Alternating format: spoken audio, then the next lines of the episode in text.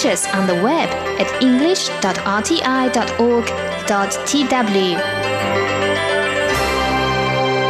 Thank you for joining us on Radio Taiwan International. I'm Leslie Liao. Coming up this hour, I have Ear to the Ground and Jukebox Republic. But you know what? First, have some here in Taiwan.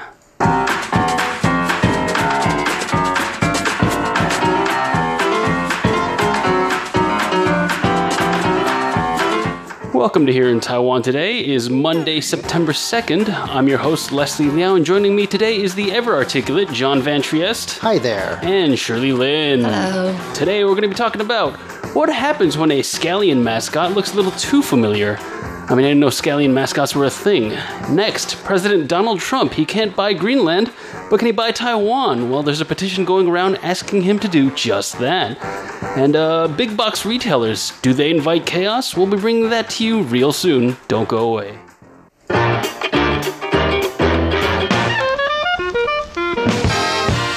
All right, Shirley. So tell us about what's going on with this scallion mascot. You're telling me there's a bit of trouble in big scallion territory. Yeah, we're talking about the uh, Yilan County, which is famous for its, um, you know, Sanxing scallions, three-star scallions. It's the name of the town, not this. The scallions are not three stars. Oh no, no, no, no, no! But yeah, I give the this is- they scallions three stars, and the wine list was atrocious. Wonderful. Right, but anyway, so this marketing contractor of Yilan County Farmers Association was asked to take off an online image that the company created to promote their scallions because it bore a striking similarity to the wild duck Pokemon Farfetch'd? Far fetched, yeah. Yeah. So, um, okay, well, Farfetch'd actually is, uh, you know, it's it's the design of a duck, but then it's got what is it now? It's got like these. V-shaped eyebrow, right? Yeah. And then um, it, it's holding. A leek. Yeah, it's not a it's not a scallion, but it's more a leek. It's in the same general area. Yeah, I know, I know. so it's famous for you know the V-shaped um, eyebrow and then you know holding a, a leek in his hand. But uh, this one that the uh, you know the uh, the Yilan County Farmers Association um, took was uh, they changed the V brow uh, the V-shaped brows to showing three stars right across the he- uh, the forehead of the duck, and then instead of one scallion stalk, it was holding two scallion stalks. Oh. So too So they, similar. They plagiarized a Pokemon. Totally. Yeah. It's like because I get it, I get it because the three stars. That's what Sanxing is, right? Right. Three stars. Three but, stars. You know, um, the name of Sanxing itself is Samsung in uh If you were the to Chinese pronounce, name. if you were to pronounce Oh, them yeah. in Korean, that would be Samsung. It would Yeah, be Samsung, it's the right? same characters. Same characters. Yeah, you're right. You're right. So I'm not sure about copying, imitation, plagiarism. This thing's already named like a. You could argue it's called a Samsung green onion.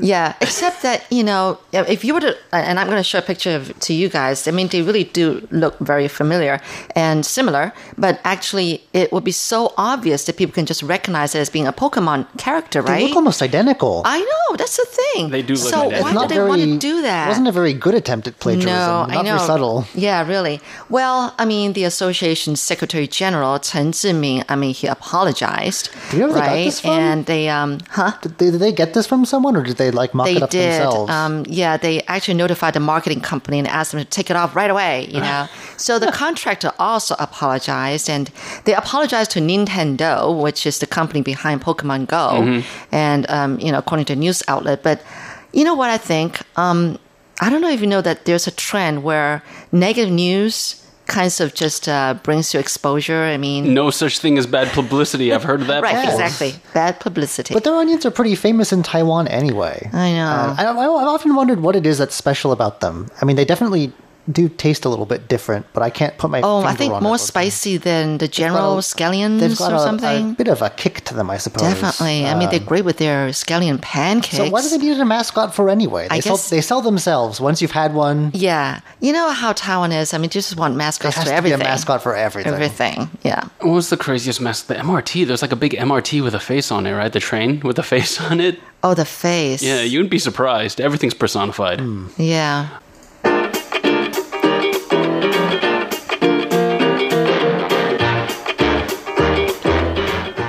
Right, right, guys, I want to ask you this. Have you been keeping up with what's happening in the U.S. about, you know, President Donald Trump says he wants to buy Greenland? It's a beautiful place and it's got oil. Things. I'm, I'm, I'm guessing. I'm guessing that's what he's saying. No, I haven't been keeping up to this. I, I'm really surprised to hear about this, though, that he was even thinking about buying Greenland. Oh, he canceled a meeting with the was it the Prime Minister of Denmark over it? Yeah. Um. So I- okay. And the Prime Minister of Denmark was actually pretty stoked about it. He's just like, Greenland's not for sale. And then Trump's like, I'm not going to come see you. And the Prime Minister's like, great. I don't know.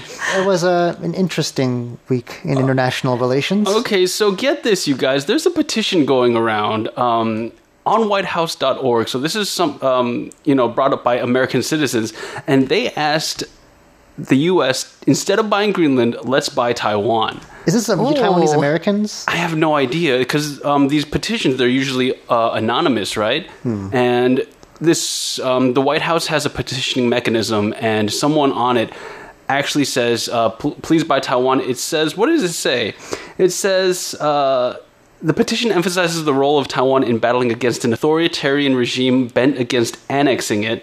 The petition facetiously reckons that purchasing Taiwan instead of Greenland would create a win-win situation.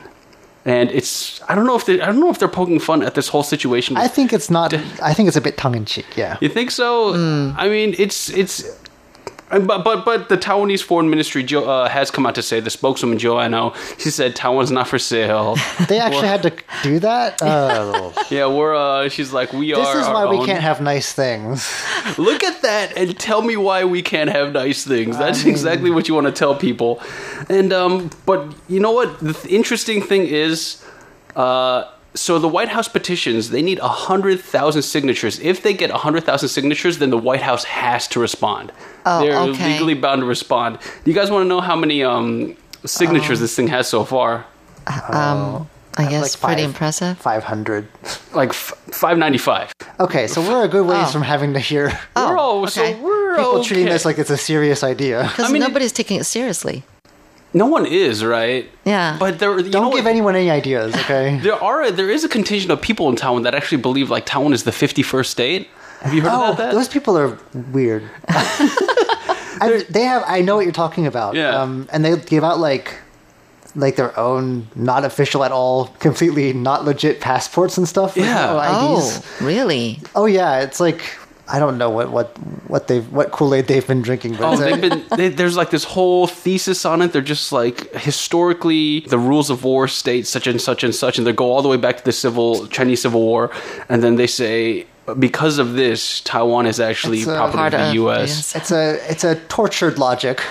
Um, well, I guess there's just crazy people in every part of the world, and this petition just goes to show you. And there's always a joke that says, you know, Ta- uh, U.S. is always only interested in countries that have oil in it. There's that joke. Oh, Taiwan doesn't have we any oil. don't have oil. we have coal. we We don't okay. have lots of it. We Not have Is that, coal. really. is that good for the environment? Okay. It's not, and um, we but we have clean coal, and that's something that President Donald Trump I know is very interested in, very much so. Oh. Keep it a secret. Shh. I guess we shouldn't have said that.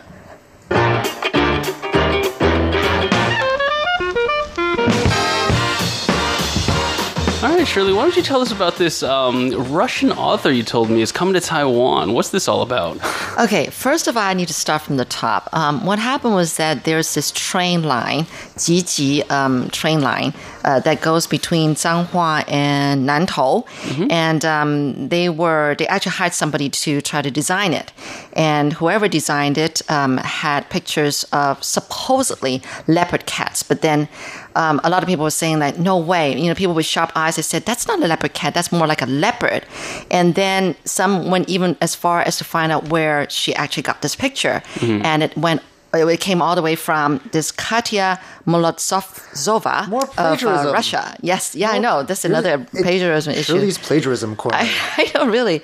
So what is so? It's really funny. Well, what happened to Katya? And I'm going to use her first name instead of last name because it's much easier to say. She actually received so many Facebook friend requests over the past few days that she could not cope with it. She had to turn off her cell phone. So she was really surprised by the enthusiastic response from the Taiwanese people and was glad that the incident gave her a chance to get to know the leopard cats and Taiwan better. So she was in this telephone interview with CNA, and she said that she became aware of the controversy after Taiwanese netizens informed her that you know that uh, people are using her photo of, or rather her sketch of uh, of a leopard. And so, you know, she said that, well, it's common for people to use stock images, right, in the design industry, but she was really surprised that her stock image use was used for a government design. And that was the first time. Okay. And then she said that without the incident, she would not have learned so much about the leopard cat and Taiwan. And so she began using like online translation tools to read a lot of information related to Taiwan and leopard cats. And then she realized that you know this feline is endangered um, for species, and um, and then she also learned about how um, you know these leopard cats are being hit by cars here in Taiwan, and the efforts made by organizations to try to protect the animal. And she happily carried out research for several days, and she even analyzed you know these photographs of leopard cats, and and decided to uh, accept some conservation groups in Taiwan to redraw so that it's more like uh, looking like a leopard cat and not a leopard. you know, and she did that within two days. She had like several different images of leopard cats now, Hop- hoping to quote unquote make everyone happy in Taiwan. And um, the Facebook page Jump Strays shared her uh, new illustrations and uh, uh, wrote that she learned that Taiwan's leopard cat is facing a survival crisis and stood with the Taiwanese people in protecting it. So many net- netizens really praised her images and they quickly, totally went viral on social media. So now she basically visited Taiwan's representative office in Moscow. And our uh, transportation minister, um, Jia, Lin Jialong, has invited her to come visit Taiwan, and she's coming. She's going to be here in late September. So there's the whole story about this. Yeah, isn't it amazing? It's like a no hard feelings. Hey, No, no, sorry, no. we Plagiarism sorry, with a happy uh, ending. Sorry, Yeah. we took your stuff, but I know. um, I guess it's a happy ending. Yeah. But uh, the, the the Taiwan artist who took her photo, Mm. um, you know, she apologized, but actually, uh, it, she said she bought from Shutterstock the image, so it wasn't exactly plagiarism. She said, It wasn't theft. It was still probably classifiable as plagiarism. "Yeah, it was obvious It that it wasn't was a theft. leopard, not a leopard cat. That's you know, that's the that's the funny part about It's it." interesting. I wonder where the liability is. Is it on Shutterstock? Is it on her for not knowing what a leopard cat looks like? Yeah, like? really. They don't look like conventional leopards, or No. they're like smaller. Like John, John Yeah. probably knows. I know they're very different. Yeah. Excuse me.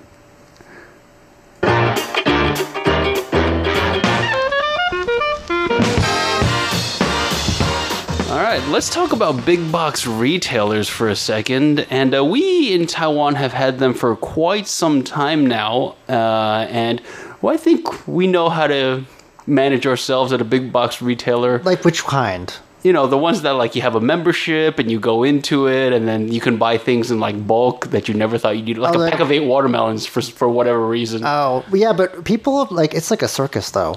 It is It's, it is You can't. There's like the parking lots are crazy.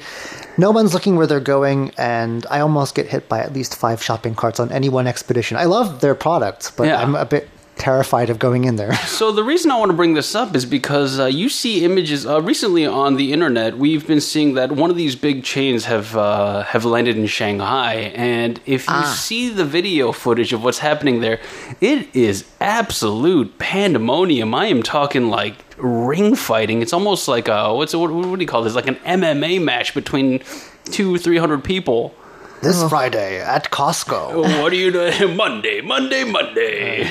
Well, we have the same situation here Uh, it's in- an at our absolute Costco here, but i- is it worse? it's it's I think I think it's worse because you see people like pushing on the uh, the steel doors Oh, yeah, that that, they would never have happen down. here in Taiwan, right? They're literally fighting over the rotisserie chickens. Um, like as That's a the bit guys, overboard. as the guys like putting it out, you see like a barrage of twenty hands just come for it, and like they're all fight. Like here in Taiwan, I mean, we have it gets very crowded. It does get very crowded. does. But people line up. Like you will Oh, see yeah. a line around the corner for like the newest ice cream Right. uh, sample. But apparently there it's like a big free for all is what they're doing. They had to close early, didn't they? They did have to close early. Did they run out of stuff or was it just absolutely? I think there were just too many people. It Just- wasn't. It was above their capacity. I mean, you My know, goodness. I think we can relate. Taiwan can relate in that there's a lot of excitement when everything new when anything new comes. Yeah, Sure. you need to avoid it for like three months. You do. I just you don't do. go. Like, um, for example, uh, the bakery, Krispy Kreme donuts came to Taiwan. Yeah, yeah. And they wanted you to wait uh, two and a half hours to get a box of donuts. No, thank you. And that's like telling me like you have to wait two and a half hours to And get Taiwanese fast people food. love getting in You line could get for hours. You could go to the airport and fly to somewhere nearby that also has Krispy Kreme for, for that amount of time. Exactly, exactly. You're absolutely right. So it's like, why would you? But at the same But time, in Taiwan, people will do it. If there's a line, people will, oh yeah, will line up. They Not- think it's maybe they something don't even good. know what it is. Yeah. it doesn't matter. They just assume it's something good. so So it does get chaotic in Taiwan sometimes, but it's chaos with what's it called? Rules and regulation, and I like unless that. you're in the food court area, then it's every person. oh for yeah, themselves. forget about that. That's the one place where lines do not apply. like onions and ketchup and relish. That's Oh, good forget it. luck. Good luck by yourself.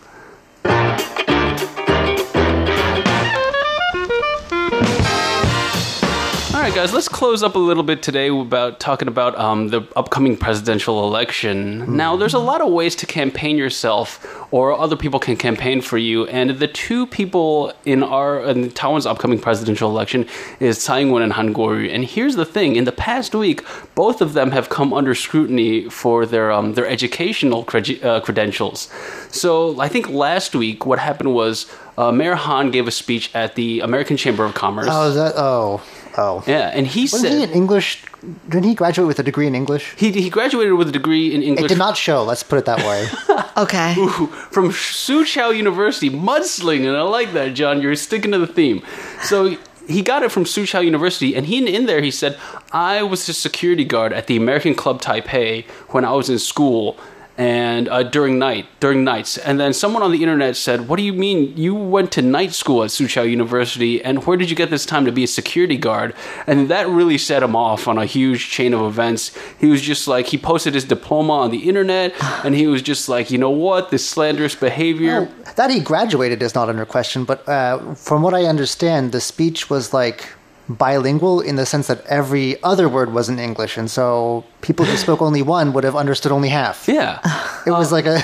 Okay. So that that's not Is, the is that problem. what? Is that? Am I? Am I getting that right? well, yeah, yeah, but like the problem here was just like, I was there- like, just either speak all in English or all in Chinese, but like that's I One or can't, the I'm, other. I'm very confused. and I think that also kind of um, sparked the conversation, like whether or not Han Actually, actually like graduated. They're just like, did you graduate or what? I don't think whether he graduated as whether uh, maybe it's been too long since, he, since his uh, last class. I Right. think is what I'm saying. So he has promised legal repercussion for people who've done that. Now, uh, this past week, actually, Tsai Ing-wen, she has been a uh, what do you call it?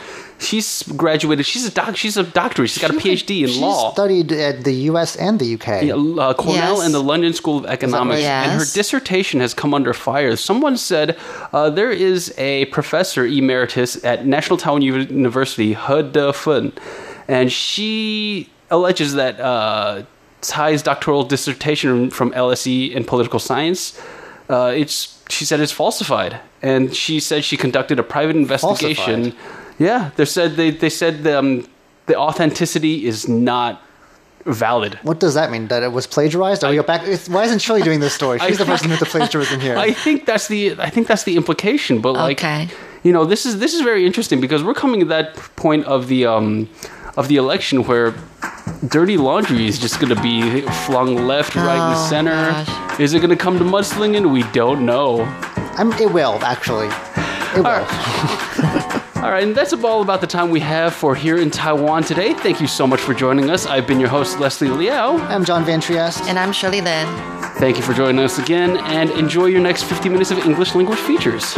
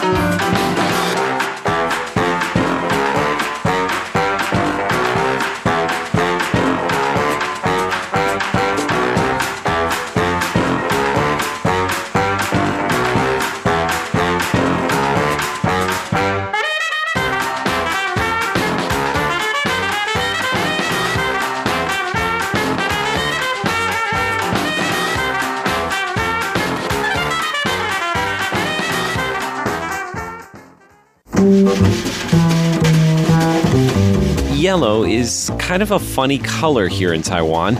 Almost everyone I asked about it said the same thing. Banana. Bananas. Banana. Banana. Bananas. And no, I'm not going to do a show about bananas. Now, don't get me wrong, Taiwan has great bananas, but I'd probably go bananas trying to get them to make a sound. I'm Andrew Ryan, and in today's Ear to the Ground, a sound journey through Taipei in search of the color yellow. 贴紧台湾的羊耳朵，an ear to the ground。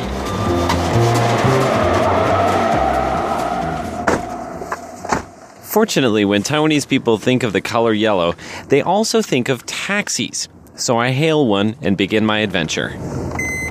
以前不是黄色的，五颜六色都有。 My driver, Mr. Chen, tells me that they used to be any color and it was hard to tell them apart. Then back in 1990, a taxi drivers union held a survey to choose a color, and yellow was the winner. 黄色就是以我们计程车来讲嘛，哈，就是让 Yellow 客人 is easier to 好辨识 see, 这个 says Mr. Chen, both in the sunlight and at night. These days, he says, the color yellow is also thought to attract riches. 又代表财气嘛。 I've heard that the status associated with the color yellow stretches back to the emperors of ancient China. Bye bye, bye bye. 哎，再见。 To find out more, I have Mr. Chen drop me off at one of the world's biggest collections of ancient Chinese treasures the National Palace Museum, nestled in the mountains north of Taipei. the first emperor of the Tang Dynasty, Tang Gaozu, he said, nobody except the emperor can wear the yellow clothes. That's assistant curator Wu Songfen. We're standing in front of this huge scroll painting that's taller than me. It's of a very fat Emperor Shenzong of the Ming Dynasty, wearing a long yellow robe decorated with dragons. Wu Songfen tells me that the color yellow represented the earth and was a symbol of being fair and unbiased. Chinese people believe the ideal emperor will have to be generous or kind, just like the earth can bear everything and contain everything. And you have to keep your words, just like if you're planting a seed inside the earth, and one day you will harvest. So, where do we go to find the connection between yellow and money in modern day Taipei? 半嘎，半嘎，哎，那个是二暖。 My taxi driver suggests an old neighborhood where you can find stores that sell golden paper money. I duck into one of the shops, which has a huge yellow sign, and the owner, Ms. Ju, leads me to stacks of yellow bills. She tells me I'm going to have to burn some fake money if I want to make some more. 你就要烧一个珠宝盒。 She opens up what she calls a jubaohe, a cardboard jewel box, and shows me the ghost money, which I need to burn as an offering to the gods and ghosts. I make my purchase, and then Ms. Ju introduces me to her collection of golden three legged toad figurines sitting next to the cash register. 这个就是我们请的蟾蜍，每天都要摸着它。 They pet them every day and give them offerings of water and apples. It's thought that the toads can catch money in their mouths. 你要帮我们咬钱回来哦。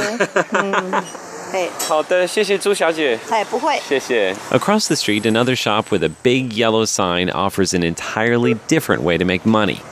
这个就是中奖的声音。 It sells lottery tickets. 那用黄色的话，那代表是用呃有点偏财。 The manager, Xiao Su, tells me that he thinks the lotto stores are all painted yellow because of the association with wealth, and maybe it makes it easier to win. So I buy a ticket, and while it's printing out, Xiao Su tells me about the last big win at his store. 突然一通电话，就是公银行那边会打电话给你吗？ A customer won 8 million Taiwan dollars. That's about 270,000 US. So Xiaosu set off fireworks to let everyone know, and business shot up by 40 to 50% after that. Maybe tonight someone else will win big, he says. So at 8:30, I turn on my TV and watch as the yellow ping pong balls pop up with the winning numbers. It's not my lucky night. Maybe I should have burned some paper money before I bought my lottery ticket. Or maybe I need a three-legged money toad of my own. After all, just about everyone I spoke to today had one even my taxi driver had a lucky toad sitting on his dashboard. With an ear to the ground, I'm Andrew Ryan.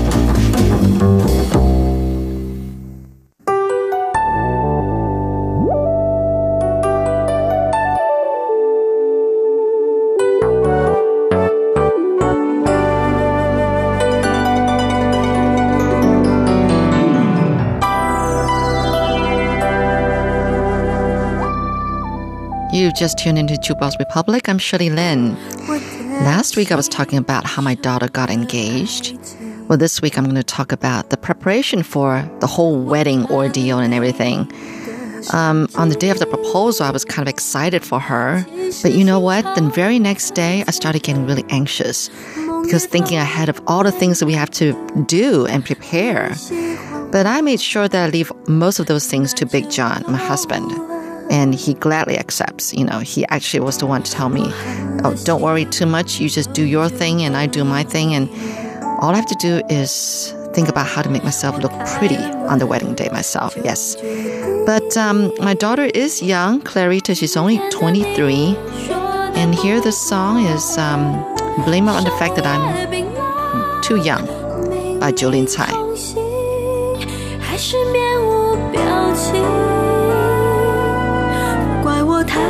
情，把激情看作是真心，而感情像是夜空的星星，存在却难以靠近。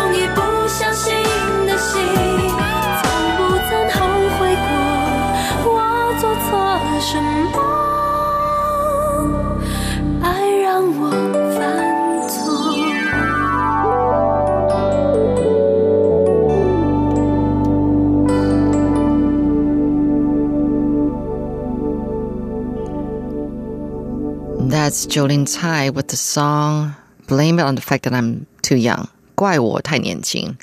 You're listening to Jukebox Republic. I'm Shirley Lin.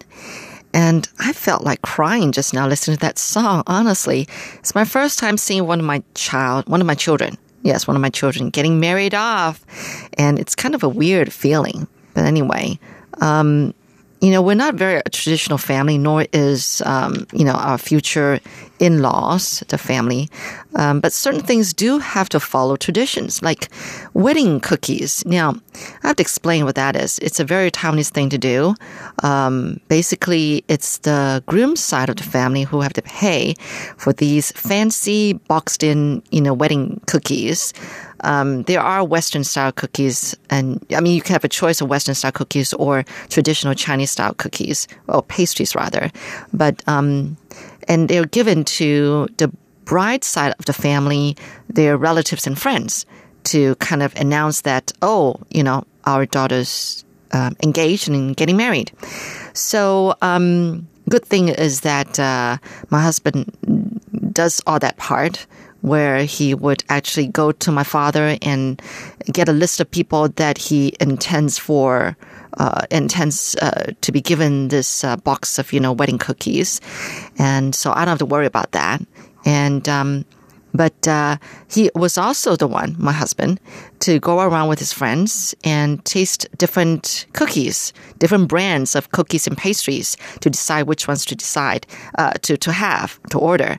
And you know there are too many. I mean, you couldn't imagine how many of these uh, pastry shops or cookie shops that brands that actually does this kind of stuff, and they're very fancy, and um, you know, probably the packaging uh, costs more than the cookies themselves, to be honest.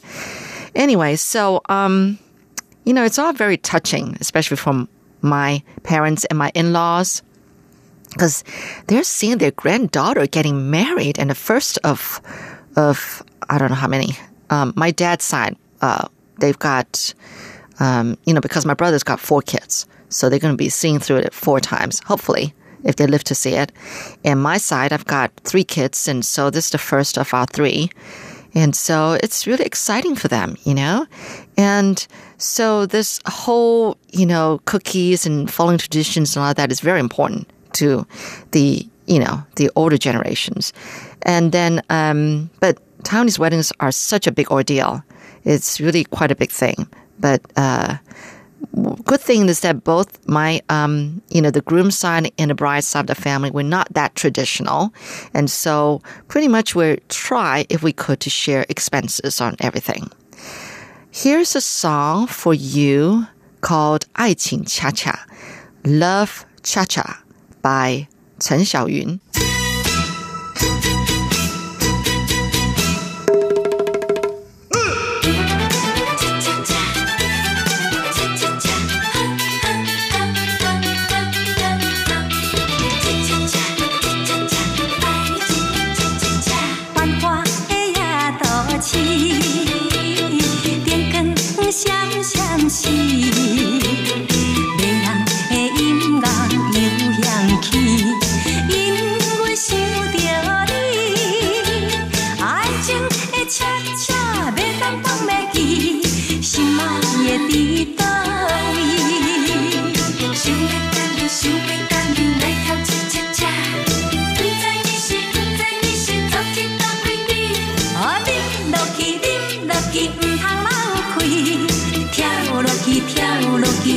欢喜。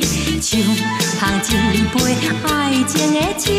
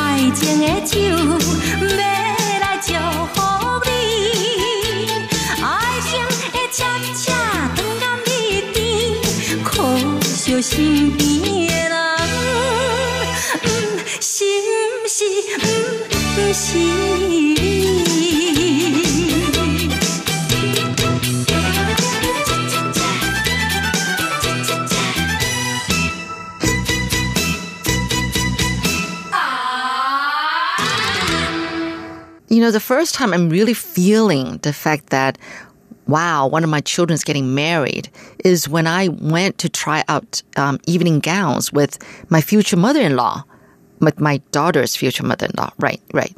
Okay. And we're very, very close friends. If you remember what I said last week, um, Meg and I are very close friends. So are our husbands you know um, so it's amazing two very close families getting married i mean you know their older oldest child is marrying my our second child wow that's a mouthful anyway so um, our daughter clarita has found this wedding photo studio that you know, has this whole package ordeal from wedding photo taking to renting wedding gowns, not just one, because you also need wedding gowns for the photo shoot itself, and then to gowns for the mothers, and then to actually they offered one free bridesmaid dress. But because Clarita decided to have nine bridesmaids, so she wasn't going to take in on that one. And then to, you know, uh, producing the wedding photo album, which meant that they have to go in and pick all, like hundreds of pictures that the photographer took to choose 40 to go into the album. Okay. That's all part of the package. To having these wedding, uh, pictures that are business card size that you hand out or that people um, take when they come to the wedding. And then to providing makeup for the bride and the mothers. Uh, for the mothers, it was extra cost actually. And then to having a bridal secretary um, at the wedding itself. On the wedding day, yes. So now the funny thing was that um, there weren't that many great mothers' evening gowns uh, to pick from um, because my daughter has chosen to have a more uh, you know, green, using greens and white pastel colored decoration for her wedding ceremony itself, wedding day. And so we, you know, Meg and I couldn't be wearing just dark colored evening gowns. So there weren't that, ma- that many to choose from that are pastel colored. So for the ones that we could try, we tried them. And it was interesting because, um, I, on the day of the fitting, uh, for Meg and I, I just told the lady who was helping us that, hey, don't bother to uh, give us two different changing rooms. We can just, you know, try out the gowns in the same fitting room. And we did. We're that close, okay? We were down to our underwear and and then we were trying on different gowns and then we'll, you know, try two sets first and then uh, the first set and then we would tell the lady to take a picture of us and send it to my daughter, who was actually in the other section of the photo studio, of the wedding studio, trying out wedding gowns and gowns and dresses for her photo shoot, okay, with my older daughter, who was here for the occasion. And then, um, so then we took that off and then tried the second set of uh, gowns, and then we took a picture of that, and then try a third set and a fourth set.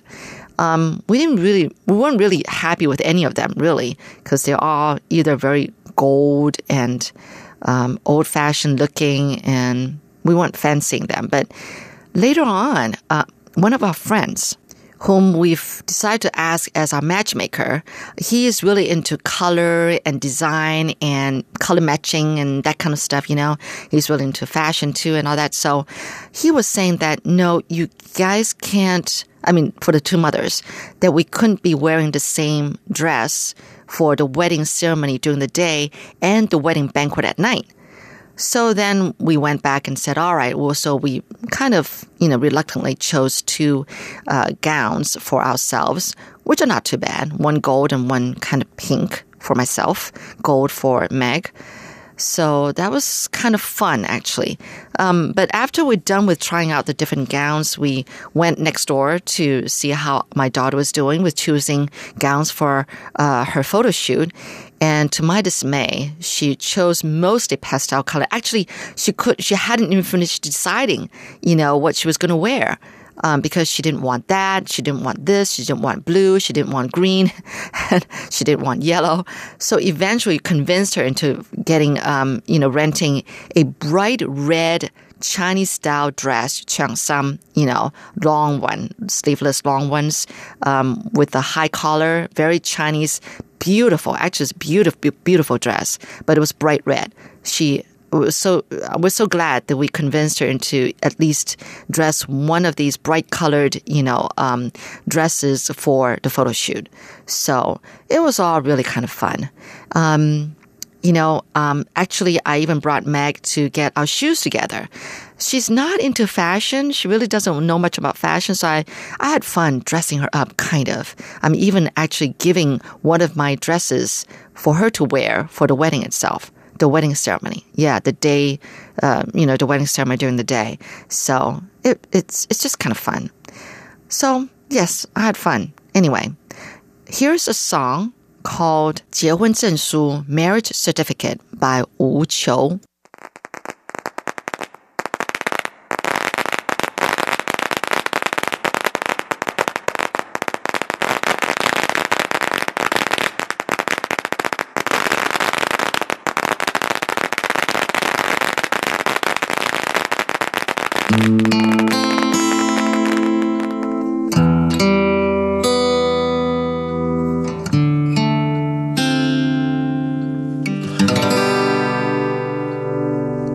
无写什么的结婚证书，互咱住入一间厝，简单平凡是我的礼物，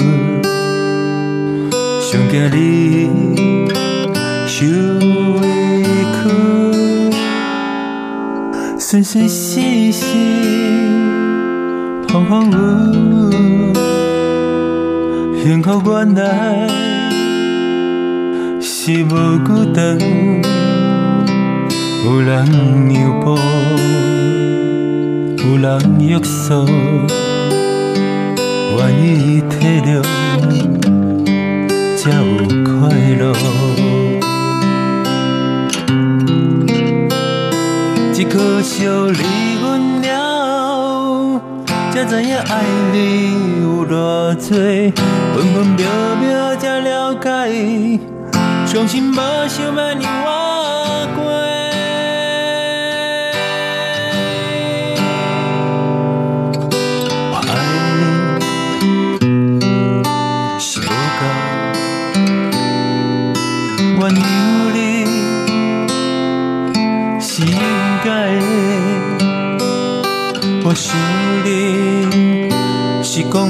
出的一句话，我等你是叫袂出的一声的。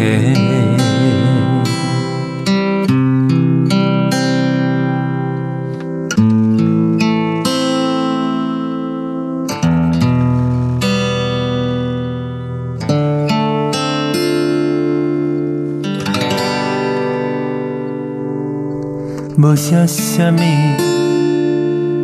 的结婚证书，互咱住入一间厝，简单平凡是我的礼物，上夜你受委屈，顺顺时时，风风雨雨。幸福原来是无孤单，有人让步，有人约束，愿意体谅，才有快乐。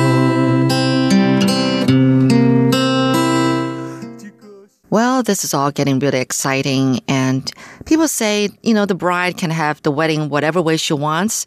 And so she's having nine bridesmaids and 10 flower boys and girls. Yes. And nowadays things are so much easier. You can just order bridesmaid dresses online and they're pretty cheap and still pretty good quality. So, and the rest we just leave it up to our church friends with you know like the wedding decoration itself and uh, and the reception the food for the reception and also the music to go with the wedding. So it's all really exciting but to think that this is the first of three because i've got two more older kids and they both actually went steady this year. You know, my older daughter just got a boyfriend and my son just got a girlfriend the day before Mother's Day this year. So who knows? I'm going to be soon running through the same thing again, but at least this is the first time and it's exciting. Thank you so much for joining me on Jukebox Republic. I'm Shirley Lin. This last song by Lu Guanzong, it's called 结婚钻戒 Diamond Wedding Ring.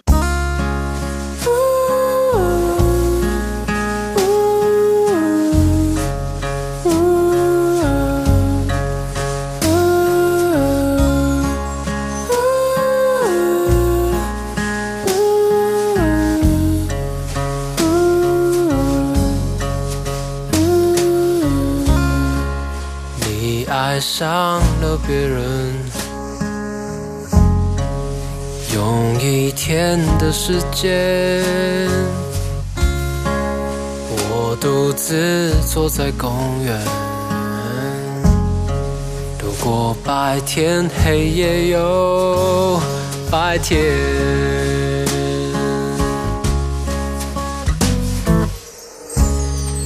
快忘记你的脸。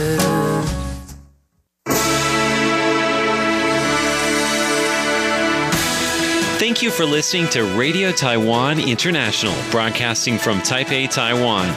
Check out our website at english.rti.org.tw. Again, that's english.rti.org.tw for the latest news and features from Taiwan. You can also listen to our programs and watch videos as well.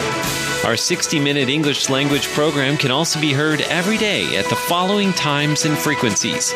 In southern China and South Asia from 1600 to 1700 UTC on 6180 kilohertz. Again, that's in southern China and South Asia from 1600 to 1700 UTC on 6180 kilohertz. And in Southeast Asia from 0300 to 0400 UTC on 15320 kilohertz. Again, that's in Southeast Asia from 0300 to 0400 UTC on 15320 kilohertz.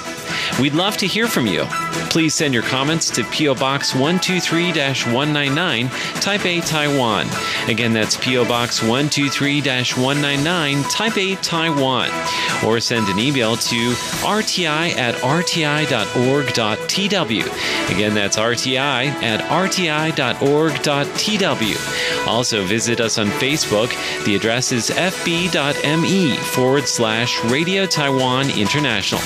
Once again, on Facebook, we're located at fb.me forward slash Radio Taiwan International for videos, photos, and news of interest from Taiwan. Thank you once again for listening to Radio Taiwan International.